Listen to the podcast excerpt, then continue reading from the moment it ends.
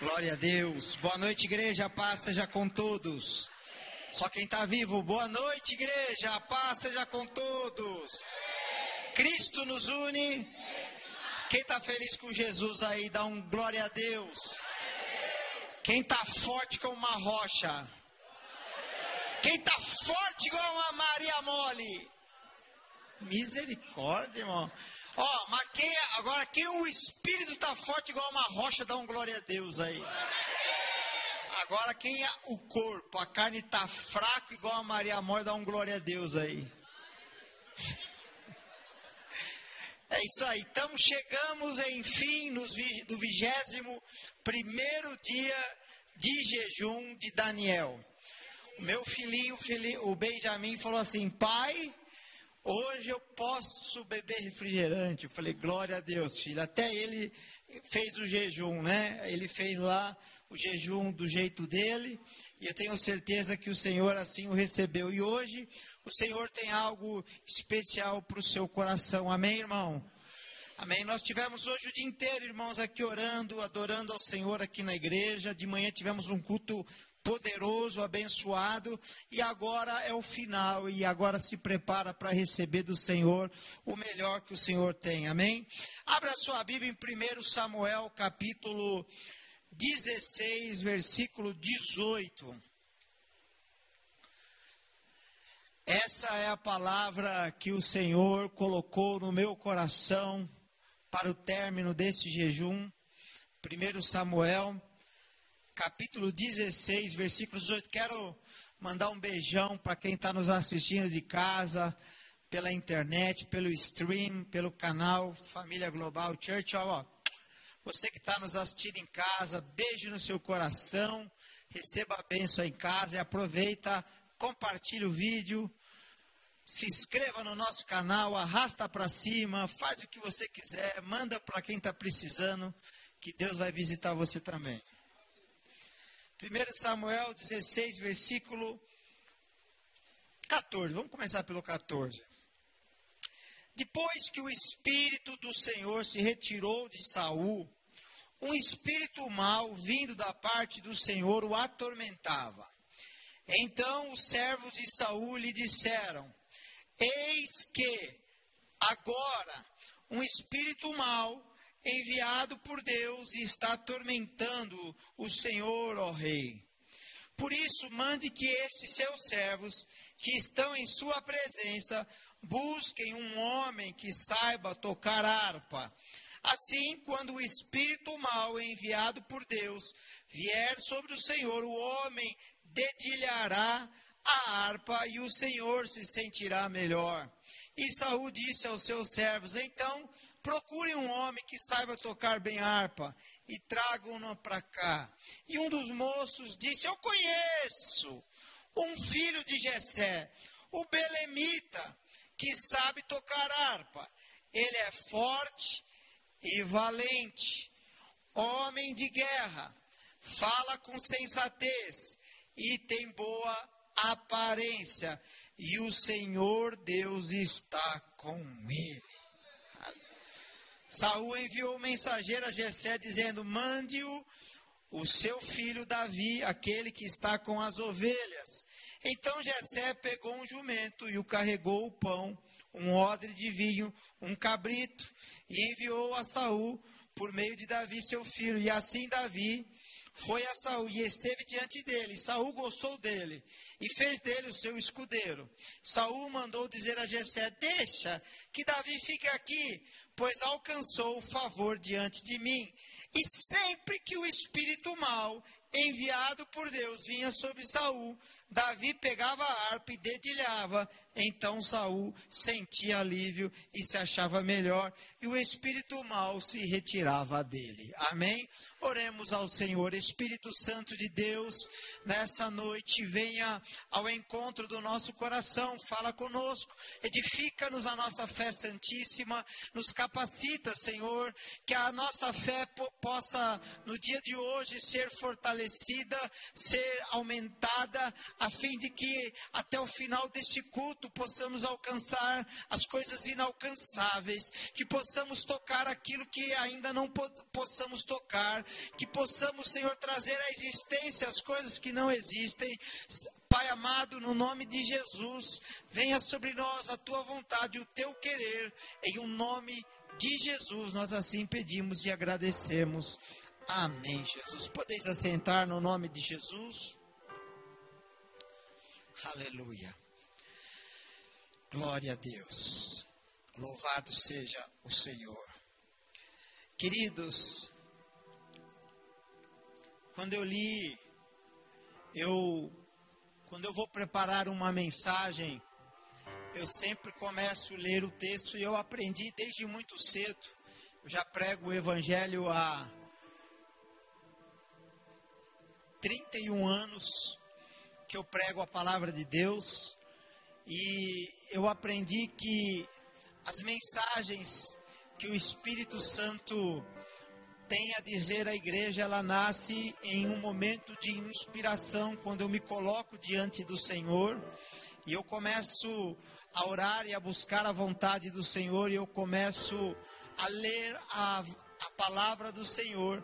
E o Senhor ele me faz um apontamento a partir do momento que ele deseja comunicar à igreja. Então, o meu coração ele arde naquilo em que eu estou lendo. Então, tem horas, tem vezes que eu leio vários capítulos e eu não sinto tocar meu coração.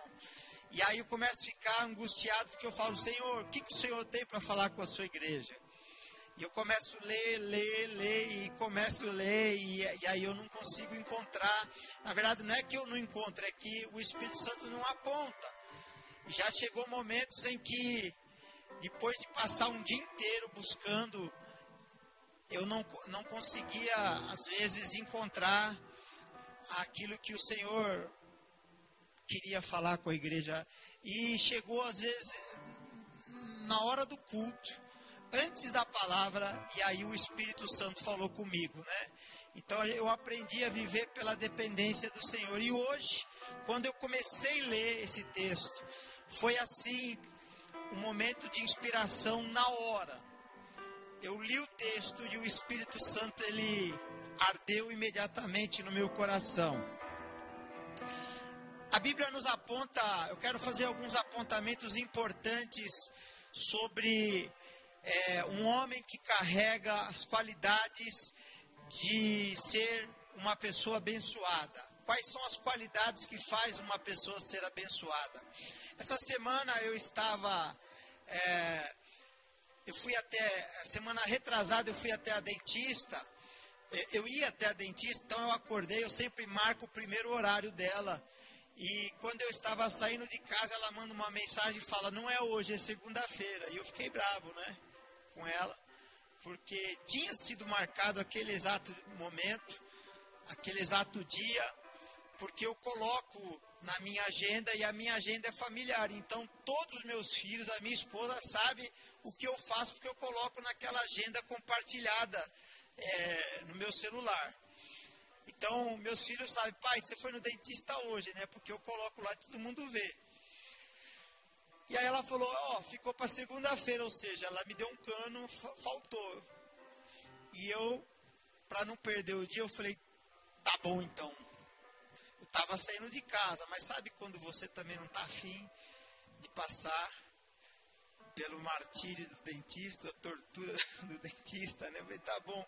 Mas quando eu fui na segunda-feira, eu entendi um propósito de Deus. Quando eu cheguei ali, ela estava angustiada, a dentista, e ela estava chorando. E ela virou para mim e disse assim: Ora por mim. Ora por mim. Nesse exato momento, o meu irmão está passando pela cirurgia. Ele está com um tumor no rim. Eu estou angustiada porque. Aí ela falou os parentes que tiveram câncer e morreram com câncer. Então eu entendi o coração aflito dela e eu pude trazer uma palavra de fé e esperança ao coração dela. Eu orei por ela e eu comecei a profetizar na vida dela, profetizar na vida do irmão dela. E aí no final, aí eu acalmei o coração dela. Imagina ela nervosa cuidando da minha boca, né? Senhor, ajuda ela, Senhor, acalma o coração dela, né? porque senão quem vai sofrer vai ser eu. Mas aí eu falei para ela, na próxima segunda-feira, você vai me dar, a senhora vai me dar uma boa notícia. E, ela, e aí não esperou segunda-feira, mas quando foi à tarde ela já me deu uma boa notícia, meus irmãos. Então, é, eu nunca tinha tido um, um encontro com ela sobre fé, sobre às vezes eu falava sobre cidadania, sobre política. Ela me perguntava como estava a política, a Câmara, mas ela nunca falou para mim sobre fé.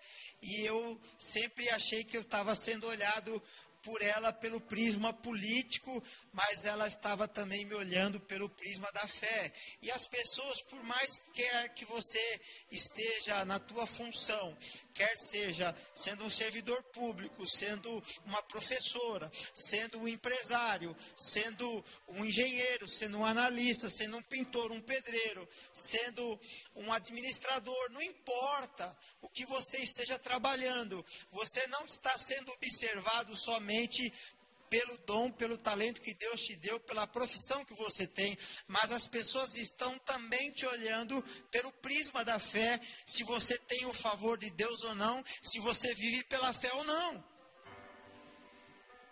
Pelo seu exemplo, pela sua caminhada, pela, pelo seu linguajar, pelo seu testemunho ou pelo seu testemunho. Tem gente que é tão vergonhoso que não dá testemunho, dá testemunho. E, e eu pude glorificar a Deus porque ela viu em mim um ponto de apoio, de fé e de favor de Deus para que ela pudesse pedir oração para mim. E nessa passagem a gente vê um, um declínio, a gente vê é, é, um, um paradoxo. Nós vamos enxergar alguém que é o, o rei Saul, que era um homem que Deus colocou para governar Israel, não segundo a sua própria vontade, mas ouvindo o clamor do povo, porque o povo estava todo desorganizado e, o povo pediu um rei, então Deus ficou triste. Porque Deus falou: como que vocês pedem um rei? Eu sou o rei, eu governo sobre vocês, e vocês estão pedindo um rei sobre vocês. Então Deus ficou triste, mas Deus entendeu que era necessário a organização humana e Deus providenciou um governante sobre eles. Então Deus preparou Saul. E a Bíblia fala que Saul era da tribo de Benjamim, era um homem alto, forte de estatura, bonito. E o espírito do Senhor, o Senhor tinha dado para ele. Porém a Bíblia fala que ele se desviou do caminho do Senhor, parou de consultar a Deus e começou a consultar os mortos. E isso fez com que Deus retirasse dele o Espírito de Deus. E aí eu quero te fazer uma pergunta: quando Deus retira o Espírito dele sobre uma pessoa, a casa fica vazia, quem que vai ocupar essa casa? Quando uma casa que está ocupada por alguém é desocupada, ela fica vazia. E imediatamente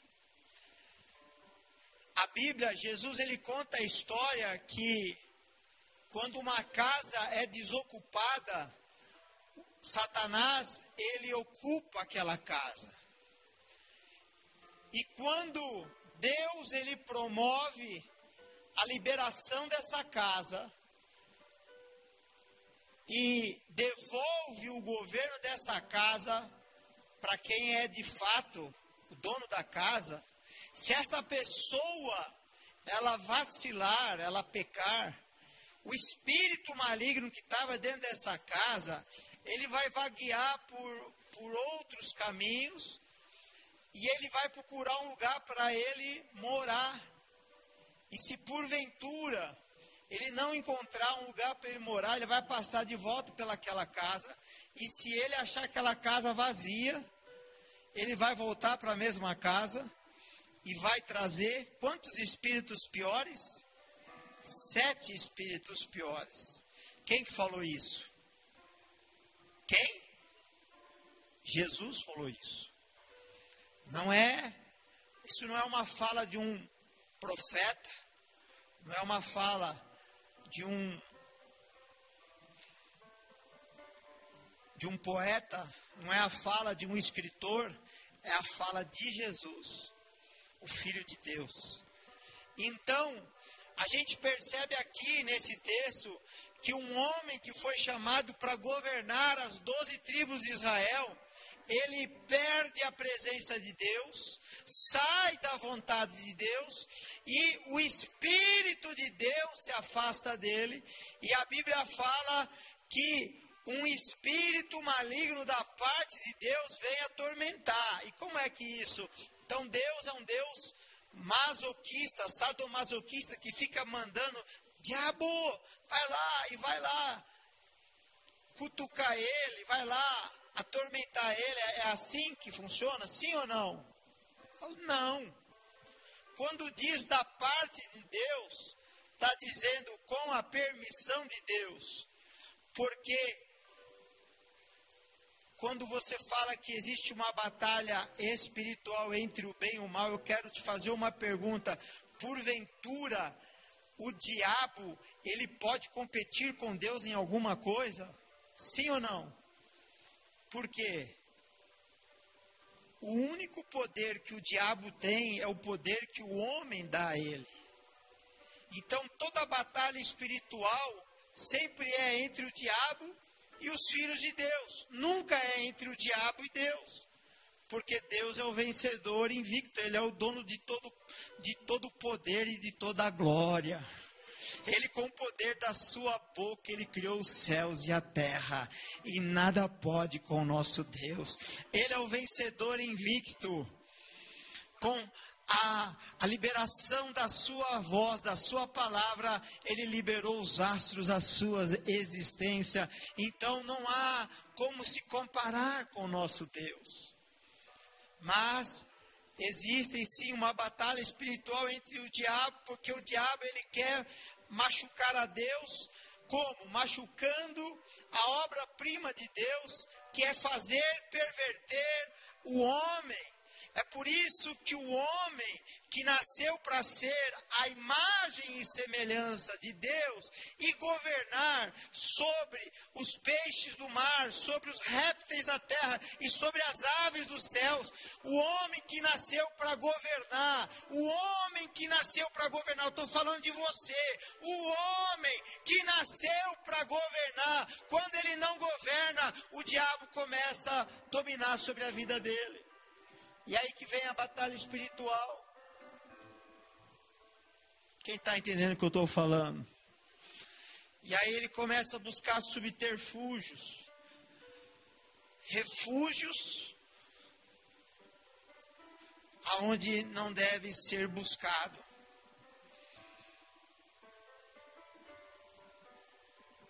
No sexo, fora do casamento,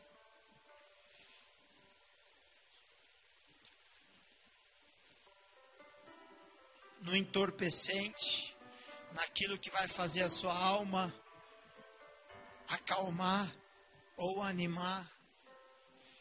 E aí o homem acaba se perdendo, não tendo mais forças para lutar. E aí aonde buscar, em quem buscar, e o homem tenta buscar em Deus, mas o único que pode tirar você dessa situação e você tem esse poder, é você mesmo, não é Deus, é você mesmo. Quando você buscar força em Deus, buscar força no Senhor, você vai sair do fundo do poço. Você vai sair do buraco. Mas Saul não queria. E existem algumas ocasiões na Bíblia, por exemplo, de um homem na igreja de um homem na igreja de Coríntios que ele estava tendo um caso com a madrasta dele. Ele estava tendo um caso sexual com a madrasta dele. O pai vivo e ele tendo relações sexuais com a mulher do pai. E aí a igreja chama ele na responsabilidade que ele estava em pecado. Se fosse nos dias de hoje, eu acho que alguém ia falar: Ô pastor, deixa ele, é poliamor. Ô pastor, é uma nova forma de amor. O senhor é muito radical, pastor. Ô pastor, você é um, um homem sem amor nenhum. O negócio hoje é amar, pastor. A hipergraça é o amor livre. E sabe o que o apóstolo Paulo fala? Manda entregar esse sujeitinho. Eu já entreguei nas mãos de Satanás. Entregar na mão de Satanás é. Satanás, pode esbofetear ele, toma conta dele, porque quem sabe ele, conhecendo a lona, ele não venha se arrepender para ele poder ainda ser salvo. Porque tem, tem pessoas que vivem um grau de pecado tão grande e não se arrependem que o grau de pecado se torna iniquidade. A iniquidade é quando chega num nível em que é, fica abominável, se torna pecado, iniquidade e vira abominação diante de Deus. E quando chega esse nível de abominação, Deus tem que imediatamente trazer juízo sobre a terra. Quem está entendendo o que eu estou falando? Não sou eu, é a palavra. Então, quando a gente começa a ler as Escrituras, a gente vê Deus se intrometendo na, na história da humanidade por causa do grau de pecado. Qual foi a primeira intromissão de Deus? Foi o dilúvio. Deus resetou a terra. Salvou uma família, oito pessoas, os animais, de dois em dois. Qual foi a segunda intromissão de Deus? Deus reduziu a maior, idade, a maior a idade de vida, como que chama esse índice? Longevidade. Deus reduziu a longevidade do homem que vivia entre 800 e 900 anos. Reduziu para quanto? Para 120 anos. E aí o homem se juntou em Babel, Babilônia. Deus mandou os homens expandirem, multiplicarem sobre a face da terra. O homem desobedeceu. Nimrod colocou todo mundo debaixo de um pensamento, um só coração, a unidade em torno do mal. Deus tentou falar o coração.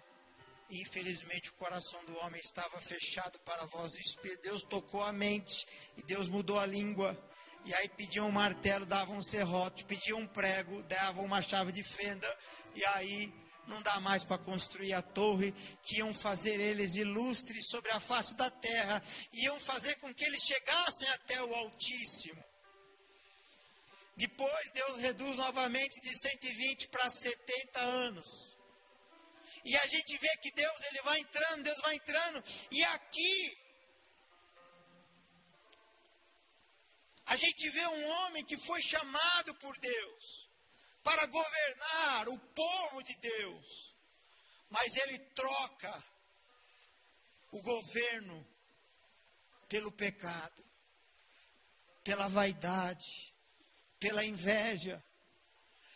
E aí tinha um profeta, o nome dele era Samuel.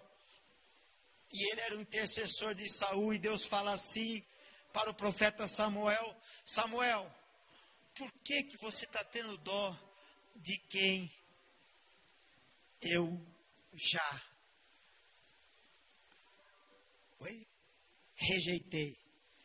Por que, que você está tendo piedade e você está intercedendo por alguém que eu já rejeitei? Eu já separei um homem segundo o meu coração. E aonde que Deus vai escolher um homem segundo o coração dele? Deus não vai escolher um homem numa academia militar. Deus não vai escolher um homem no palácio. Deus não vai escolher um homem na escola de letras, na universidade. Deus não vai escolher um homem é, na escola de tiro. Deus vai escolher um homem no pasto. Um homem que vai cuidar das ovelhas amando do Pai. Um homem que provavelmente era um homem que era filho é, de fora do casamento, como que chama esse tipo de filho? Eu sei que é bastardo, mas é um outro nome mais. Filho ilegítimo. E no dia que o profeta é chamado pelo Espírito de Deus, ele estava lá no norte, lá perto da tribo de Dan, e o Espírito Santo estava lá em Belém. E o Espírito Santo fala assim para o profeta Samuel: pega o seu chifre de azeite e vem. Procura a casa de Jessé, o Belemita, porque eu escolhi um homem, um dos filhos dele, um homem segundo o meu coração. O Espírito Santo estava lá em Belém, porque ele estava procurando alguém e ele estava lá no pasto. Ah, irmão, você acha que Deus vai escolher alguém no trono, lá no Palácio da Alvorada, lá no Palácio Jaburu, lá no palácio onde fica o, o Tarcísio, lá no governo? Não, lá no Palácio 1 de Maio, pode até, pode até ser porque eu estou lá. Então Deus vai encontrar alguém lá porque eu estou lá. Amém ou não amém, irmão? Diga amém, igreja! Ele vai passar os olhos aonde você está, porque você é um servo do Senhor, escolhido do Senhor. Ele vai escolher alguém que está com o coração diante dele, um coração derramado diante dele. E o interessante é que ele entra na casa de Jessé e ele pega o chifre, ele já vai tirando a rolha do chifre de azeite para derramar. Cadê os seus filhos? Ele começa, está aqui o Eliabe, é o mais velho. Então ajoelha aí, Eliabe, vamos derramar o óleo do azeite. Não é esse. Deus fala para ele, não é esse.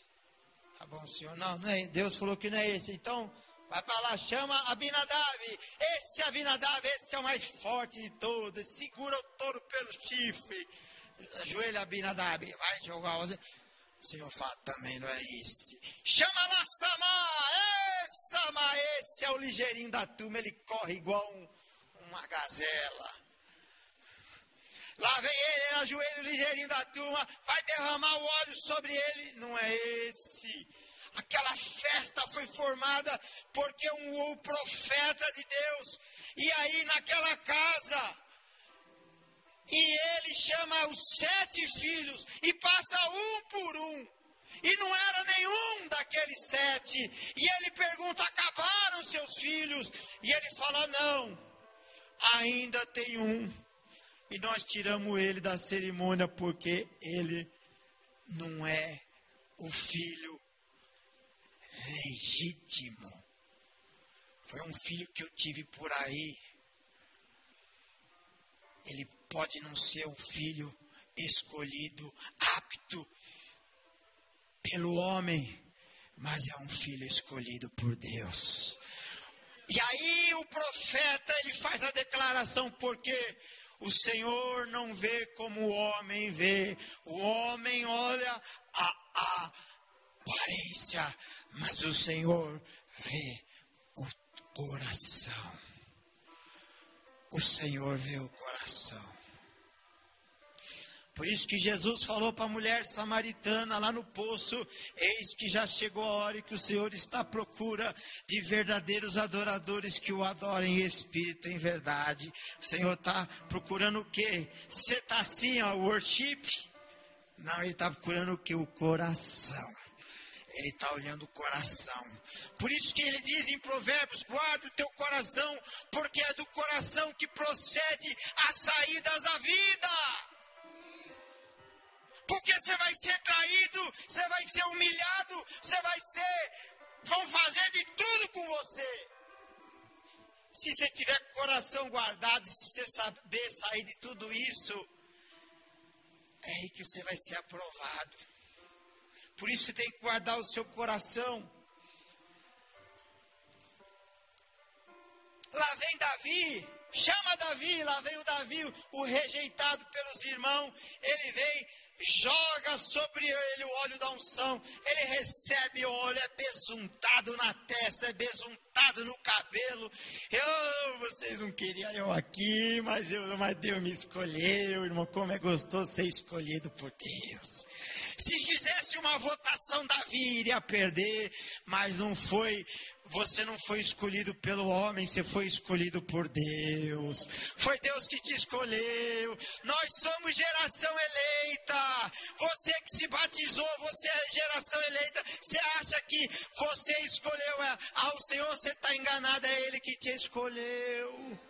Você só veio aqui, entregou seu coração para Ele. Você acha que foi você, mas é Ele. Ele te amou primeiro. Ele bateu os olhos primeiro em você, ele que deu a primeira piscadinha para você. Tem, tem gente que demora para cair a ficha que, que o outro está piscando para você, né? Tem gente que Deus está assim, ó, piscando e a pessoa não entende, não cai a ficha de que Deus está apaixonado por você, que Deus quer fazer uma obra na sua vida, que Deus quer caminhar com você, que Deus quer mudar a sua história, que Deus quer mudar a história dos seus filhos, que Deus quer estar, que Deus quer mudar o seu estado. Não caiu a ficha ainda, mas vai cair. Mas vai cair. E aí nada mudou, mudou alguma coisa depois da unção, pastor Anderson? Mudou alguma coisa? Mudou nada. A gente vem no culto, recebe a unção, muda alguma coisa? Aparentemente não muda nada. Mas vai chegar um momento, irmãos, que você vai estar em algum lugar, o Espírito de Deus vai entrar em você e vai despertar você para o teu destino. Você vai, você vai dar uns streamlink, eita, nasci para isso. Quando você fizer assim, você vai entender aquela unção que você recebeu lá atrás. Foi para isso. Foi para você bradar. Foi para você gritar. Foi para você dar uns pulos onde não devia dar. Ih, ele está pulando, ele está louco. Você, você nasceu para dar uns pulos onde não é para dar. E aí ele foi para casa continuou cuidando das ovelhas. Tudo muito bem. Mas aí um dia, o rei Saul ficou endemoniado. Porque quem foge da vontade de Deus, Deus deixa o demônio entrar, o espírito maligno entrar. E o espírito maligno entrou. E aí, nós vamos ouvir da boca de um terceiro E aí eu vou colocar as qualidades de Davi. A ideia foi: busquem um homem que saiba tocar harpa, só isso. Procurem um homem que saiba tocar harpa e tragam ele aqui. Mais um dos moços vai falar de um tal de Davi. Escute, quem está referendando Davi não é o desembargador de Judá, não é o procurador da tribo de Benjamim. Não é o ministro de Issacar. Referendando Davi é um moço qualquer. E ele diz assim: presta bem atenção. Um dos moços disse: Eu conheço um filho de Jessé. Aqui, irmão, ele nem sabia. Provavelmente que ele tinha recebido uma unção especial, mas ele conhecia Davi aquele que cuidava das ovelhas. Eu conheço um filho de Jessé, o Belemita. Belemita é quem nasce em Belém. Ele sabe tocar harpa. Ele, ele sabe tocar harpa, era a guitarra da época. Então a primeira característica, ele sabe tocar bem. Quantos aqui são músicos? Levanta a sua. A sua mão. Quem sabe tocar alguma coisa, levanta a mão. Até campainha, levanta a mão. Levanta a mão, vamos lá, gente. Não, campainha não, abaixa. Quem sabe tocar algum instrumento? Pandeiro, bateria. Levanta a mão. Olha a importância que você tem. Usar o talento que Deus deu para você para alguma coisa. Usar eu estou me referindo ao talento de tocar, mas quais são os talentos que Deus te deu? O talento de poesia, o talento de rima, o talento da culinária, o talento de construção, o talento da marcenaria, o talento da tecnologia, o talento da engenharia, o talento da arquitetura, o talento da pintura, o talento de edificar, o talento da limpeza. Tem um camarada que eu sigo na internet, ele limpa a piscina. Ele tem mais de um milhão de seguidores e ele fala: Hoje eu entreguei uma piscina limpinha para vocês. E ele pega, ele fala: Essa água está mais suja. E ele pega lá a água cheia de barro. E ele entrega aquela água cristalina. O dom dele é o dom de transformação. Você pode falar, pô, mas que coisa sem graça. Mas ele vai lá, ele tem um milhão de seguidores, sabe por quê?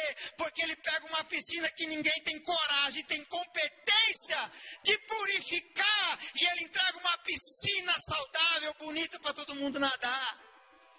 Não é qualquer um que tem esse dom de mudar ambiente de lugar, de mudar um lugar inabitável em um lugar satisfatório, humano, de alegria para viver. Tem gente que não recebe ninguém na sua casa. Mas tem gente que a sua casa é simples, mas todo mundo vem na sua casa. Tem um dom de Deus. Ele sabe tocar bem. Que dom é esse? É o verdadeiro louvor e adoração. Eu perguntei quem sabe tocar, agora eu quero perguntar quem sabe louvar, levanta a mão. Quero perguntar quem sabe adorar, levanta a mão. Quem são verdadeiros adoradores aqui, levanta a mão. Satanás tem te conhecer se você sabe louvar e adorar. Não que nem a irmã de Moisés que cantou o hino da vitória depois que o mar abriu. Não, aí é fácil, mas você tem que cantar antes do mar abrir. Adorar a Deus antes do mar abrir. Quem está me entendendo? Então, da perspectiva de saber tocar instrumento é uma, mas ser um verdadeiro adorador e aprender a louvar é a outra perspectiva, porque Deus está à procura daqueles que o adorem em espírito e em verdade sem que ninguém veja, sem fazer os, os pulinhos de worship. Não, você tem que adorar ali com o seu coração. Ele sabe tocar bem, porque Deus ele habita no meio dos louvores. Então, saber tocar bem aqui é alguém que sabe trazer a presença de Deus. São pessoas que sabem trazer a presença de Deus aonde Deus costuma não chegar aonde Deus costuma não vir. Você está na comunidade carente? Não importa, você está lá, você abre a tua boca, Deus vem. Você está no parlamento, você abre a boca, Deus vem. Você está no palácio, você está na indústria, você está no mercado, você abre a tua boca, Deus vem. Essa é a qualidade essa é a qualidade de quem toca bem aqui, que ele está falando, esse cara toca bem, é porque ele sabe ter encontros de glória com Deus. Ele sabe, ele tem experiência com a presença de Deus. E aqui fala da cura pela música, era a terapia antiga. Terapia não é a pia cheia de louça, não é terapia. Ter a pia, não. Não é essa terapia. Terapia é você colocar o seu louvor lá e começar a adorar o Senhor. Você, você coloca o teu louvor no último volume lá e começar a louvar o Senhor. Não importa, sendo na cozinha, sendo no quarto, adorando ao Senhor. Davi era especialista em tocar harpa. E sabe de uma coisa? Se o diabo tá e alguém que sabe trazer a presença começar a louvar, não dá para ficar dois no mesmo lugar. Ou é Deus ou é o diabo. E se tiver alguém que sabe trazer a presença de Deus, é o diabo que vai cair fora. É o diabo que vai cair fora. Quem está entendendo, dá um glória a Deus aí. Vai glorificando a Deus aí. Quem vai cair fora é o diabo. Davi era especialista em expulsar o diabo.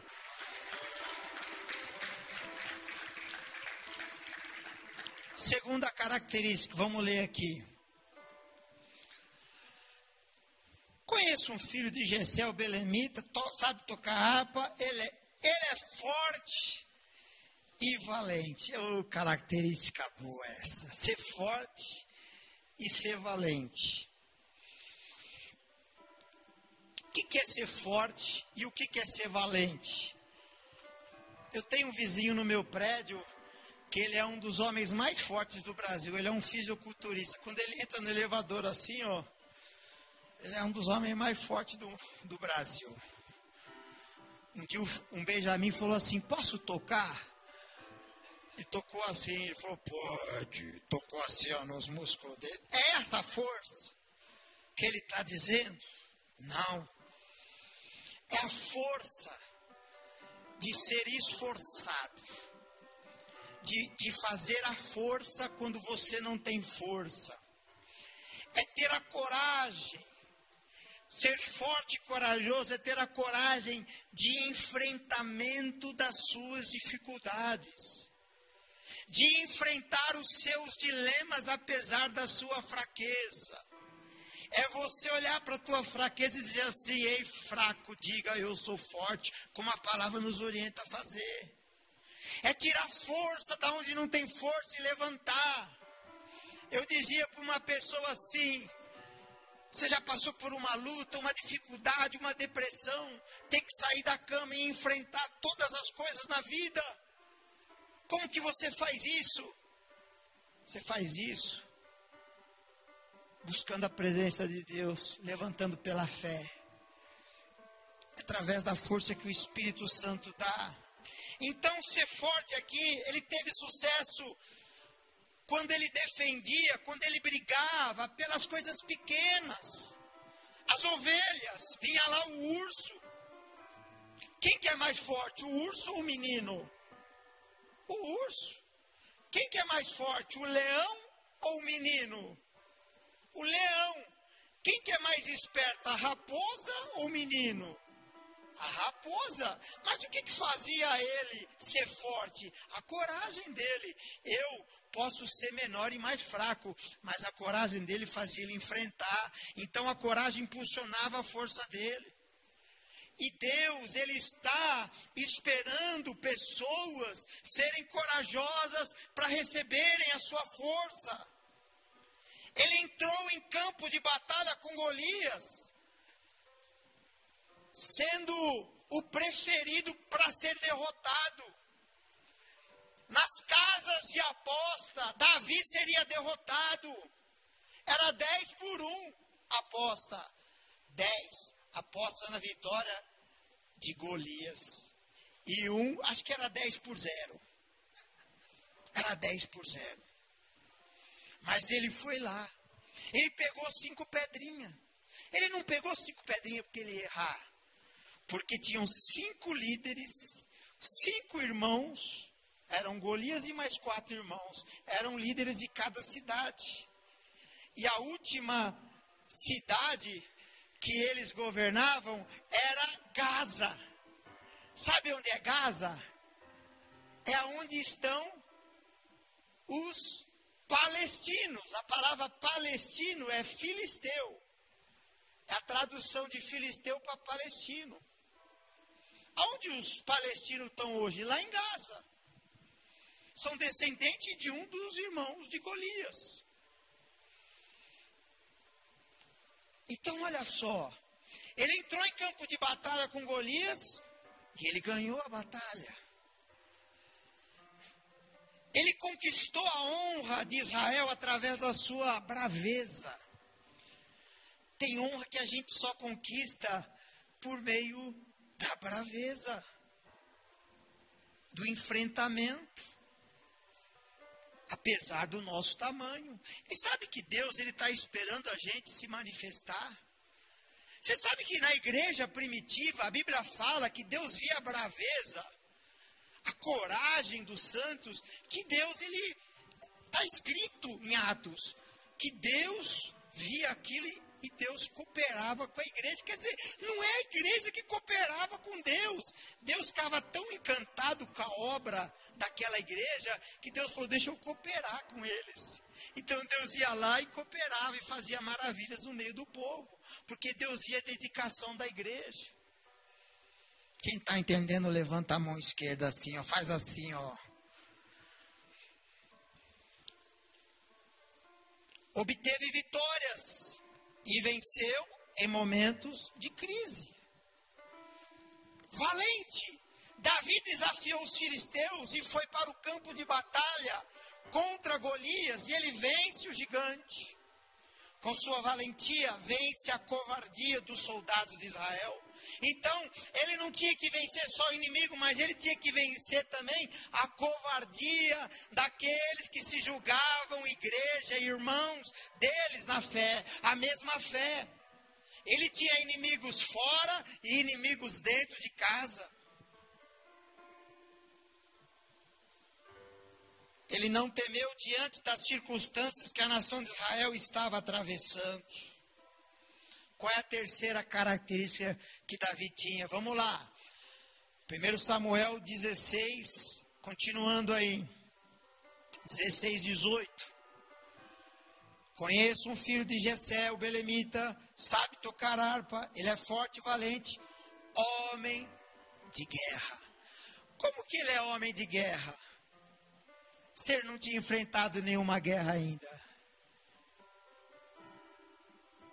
A Bíblia fala que ele vai para a guerra só depois de levar queijo para o irmão e ele enfrenta Golias só depois. Por que, que o moço fala para ele que ele é homem de guerra? Fala para o rei que ele é homem de guerra? Sabe por quê? Porque tem gente que é chegada numa briga, ele é chegado numa peleja, só de você olhar no físico dele.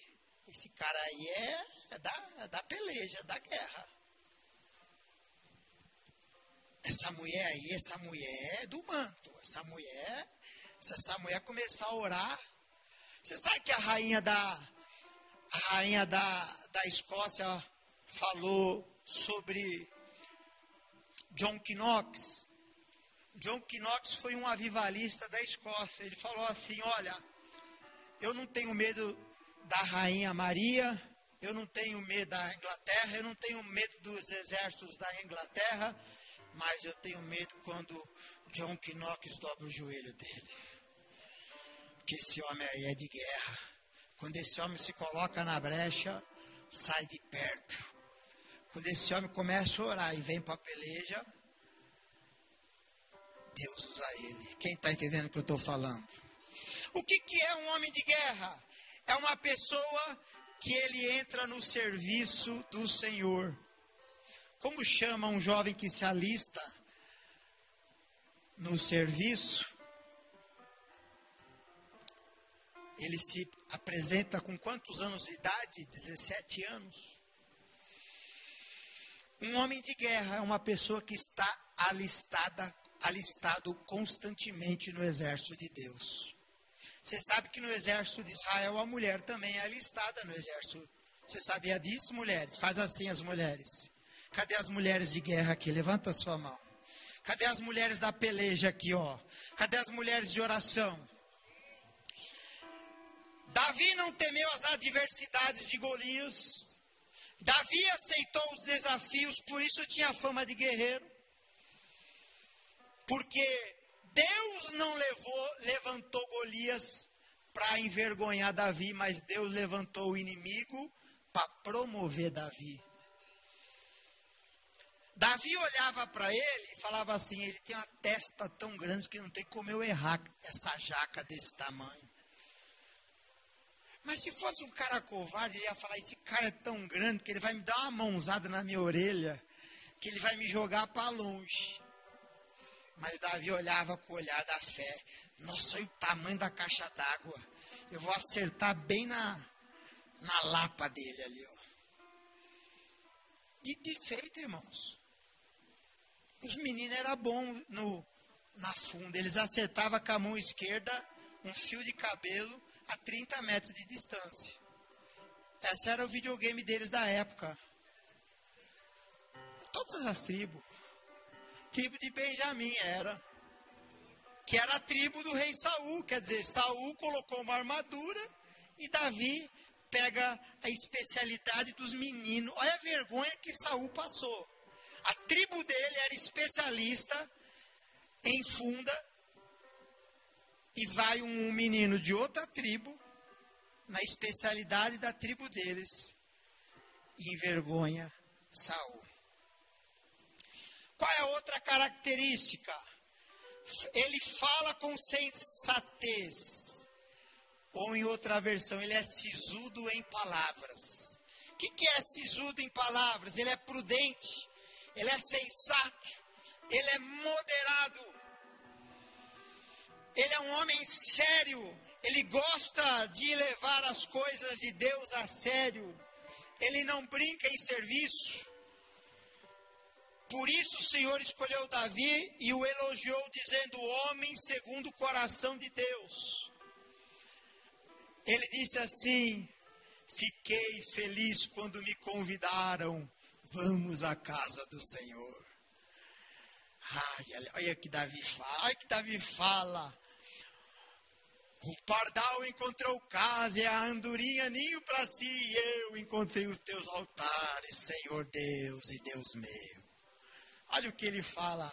É melhor passar um dia nos atos do Senhor. É como se fosse ali fora, ó. É ali fora, da porta ali, ó. Da porta para fora ali, ó, no átrio. É melhor passar um dia nos átrios do Senhor do que em mil lugares diferentes. Isso antes de chegar aqui no, no altar, na presença. Olha o coração de Davi um homem que amava a presença de Deus. Então ele era um homem comedido nas palavras. Quem está falando disso aí é alguém que observou ele e referendou ele para o rei. E agora é o mais importante de tudo.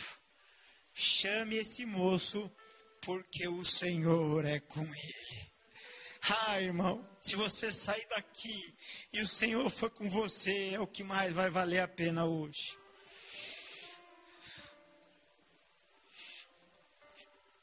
Um dia, lá no deserto, Moisés estava em cima do monte e Deus estava triste com o povo.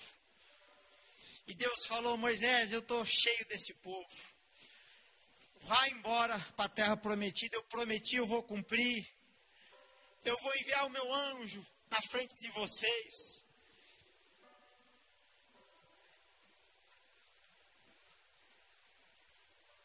Moisés disse: Senhor, eu não quero anjo. Se o Senhor não for conosco, não nos faça arredar o pé deste lugar. Tem coisas que a, palavra, a presença do Senhor vale mais do que qualquer coisa na nossa vida. É isso que o moço falou. Ele tem sensatez, ele tem boa aparência, mas o Senhor Deus é com ele. Tudo que ele põe a mão vai para frente. Moisés falou: Senhor, eu quero que o Senhor vai conosco. As pessoas percebiam que tudo que Davi fazia, Deus era com ele. O Espírito do Senhor já tinha se apossado da vida de Davi. Ele tinha sido escolhido por Deus na sua própria casa, na frente dos seus irmãos. O Senhor já estava projetando Davi para ser o rei de Israel. O Senhor tinha se agradado do comportamento de Davi e por isso estava sobre os cuidados de Deus. E eu quero dizer para você, irmãos, que está aqui hoje alguém que é maior do que Davi, é você. Olha, você não tem só a presença de Deus sobre você, mas tem tanto amor de Deus sobre você que Deus mandou o seu filho para morrer por você. O filho de Deus morreu por você. Então você só não terá o favor de Deus hoje aqui, mas você se você quiser, você entregará a sua vida para Jesus. E você terá um encontro com o amor de Jesus que você nunca teve, porque esse Deus que quer te favoritar, mas Ele quer que você encontre a salvação por meio do maior presente, do maior amor que o mundo pode ter, de Ele ter entregado a sua vida por você. Que é a vida de Jesus, seu Filho amado. Porque Deus amou o seu o mundo de tal maneira que deu o seu Filho unigênito para todo aquele que nele crê, não pereça, mas tenha a vida eterna. Eu quero terminar aqui compartilhando a mesma mensagem que o pastor Rocco compartilhou de manhã. Ele falou sobre quatro, quatro tipos de ovelhas que existem na igreja hoje. Eu quero que você coloque para mim a primeira ovelha que tem no, dentro da igreja hoje.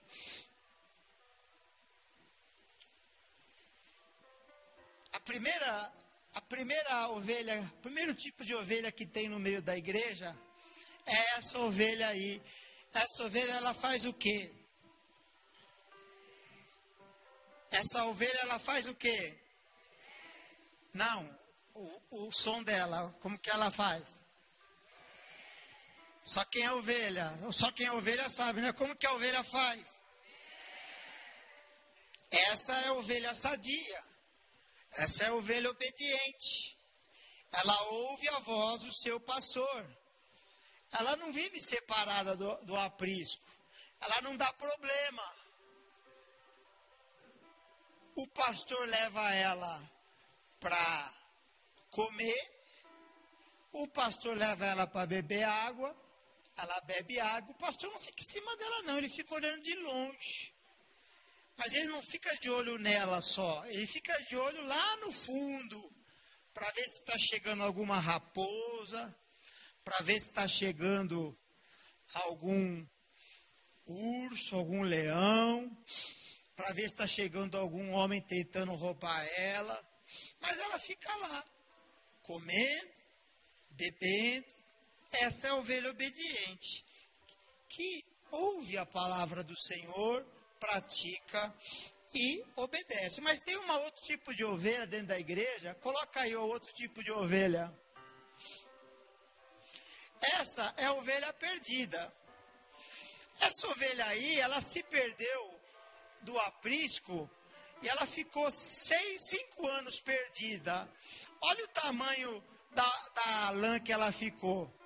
Ela ficou com 44 quilos só de lã. Ficou com lã acumulada. Quando cortaram a lã dela, olha o tamanhozinho que ela ficou. E eu quero fazer uma pergunta: dá para dá andar com, com tanta lã assim? Ela fica ela consegue viver o propósito da vida dela assim? Quando ela está perdida, ela não ouve a voz do pastor, então ela não consegue. Pode deixar. Deixa para os irmãos de casa ver aí, porque tem muito irmão que está em casa aí que ele precisa se tocar. É, então essa ovelha aí, ela, ela precisa sair de casa e vir para o tosqueador para tosqueá-la. O pastor quer tosquear a, a lã dessa ovelha, né? Tem o um vídeo, vamos ver o vídeo.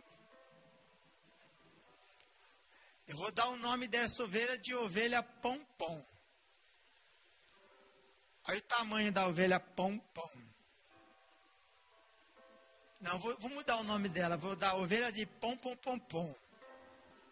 Olha só. Ela, numa das vezes, ela andou se perdendo no meio da escuridão.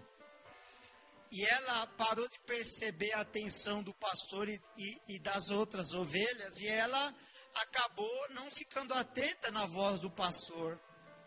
E ela acabou se perdendo. Então, essa aí é a ovelha. Mas aí, a tempo, ela foi encontrada. Ela foi encontrada e foi recuperada. Mas olha como ela estava. Ovelha pom, pom, pom, pom. Tá aí a ovelha. Vamos ver o terceiro tipo de ovelha. Vamos ver qual que você acha que ovelha você é, né? Coloca aí o terceiro. Essa é a ovelha rebelde. Essa ovelha só entra enrascada. Só entra em lugar errado, ó. Quando ela está escapando, você liberta ela, ó. Ela só dá trabalho, gente. A ovelha perdida, ela atrai o peso do mundo e ela deixa de enxergar, ela clama para ser achada, mas a ovelha rebelde, a ovelha rebelde, ela não ouve a voz do seu pastor, ela promove divisão na igreja, como está em 1 Tessalonicenses 1,7. Ela se mete enrascada, o pastor tira ela, e ela volta a entrar em problema. Entrar em, olha lá ela, olha, só se mete enrascada. E essa ovelha, o que, que você tem que fazer para ela? Para ela parar de ficar dando problema. Para ela parar de ser rebelde. Você tem que quebrar a perninha dela. A perninha dela você quebra assim e ela vai chorar. Ela vai chorar, ela vai sentir muita dor, mas aí você pega, faz uma tala, você amarra bem ela. E aí ela vai ficar calminha, quietinha.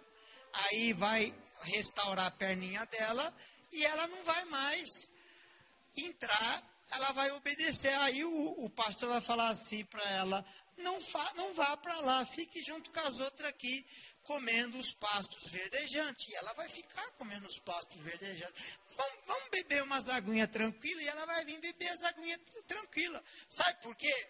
Porque ela foi disciplinada. Mas tem a quarto tipo de ovelha. Coloca aí a quarto tipo de ovelha. Essa é a ovelha inconveniente.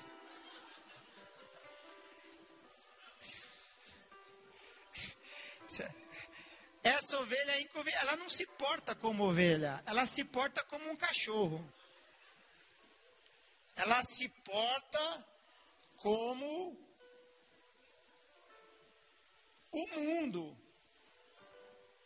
Ela, ela tem tudo como ovelha, mas ela não se porta como ovelha. Basta olhar para ela, você vê que ela não está num aprisco e que ela não está, não parece uma ovelha, ela parece um cachorrinho. Não parece um cachorrinho? Sim ou não? Mas é uma ovelha. É uma ovelha com traquejos do mundo. É aquela pessoa, aquela ovelha que quando ela está fora da igreja, ela fala assim: toma cuidado, irmão, porque você não é pecar. E ela fala o que, essa ovelha? Nada a ver. Nada a ver, pastor. Nada a ver. Ela se porta igualzinho no mundo, porque o ambiente é bom para ela. É uma obediência disfarçada. Então, essa é, o, é a ovelha inconveniente. Em 1 Tessalonicenses, capítulo 1, versículo 7, diz assim: